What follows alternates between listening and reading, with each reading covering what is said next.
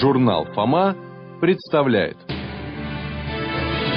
Ни сном, ни духом Здравствуйте, друзья! С вами передача «Ни сном, ни духом» и ведущая Елена Дельвер. Вы, конечно, знаете, уважаемые радиослушатели, что плачем и громким криком можно добиться очень многого. Так обычно поступают дети. Как говорится, чем бы дитя не тешилось, лишь бы не плакало. А вот если, например, закричат взрослые, требуя чего-либо, причем закричат в один голос, громко и пронзительно, то этот крик может дать им не только желаемое, но и заодно привести к массовым разрушениям близлежащих зданий. Да-да, это правда. Подобное уже было в истории. Таким образом, между прочим, был разрушен израильтянами ханаанский город Иерихон. Неприступный город был взят следующим образом.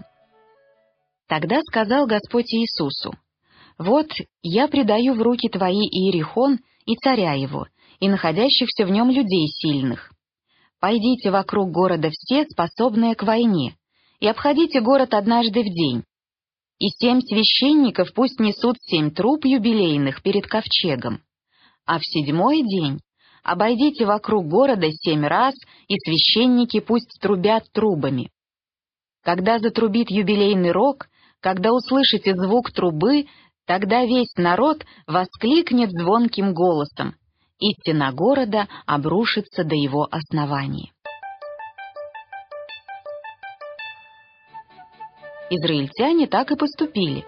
И как скоро услышал народ голос трубы, воскликнул народ весь вместе громким и сильным голосом, и обрушилась вся стена городская до основания. Книга Иисуса Новина.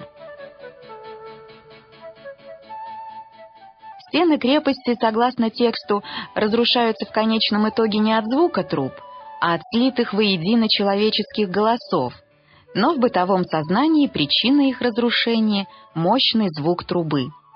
Поэтому самых громких крикунов называют иерихонской трубой. Выражение это «иерихонская труба» используется в значении «мощный, громкий голос», «сильный, всюду проникающий звук».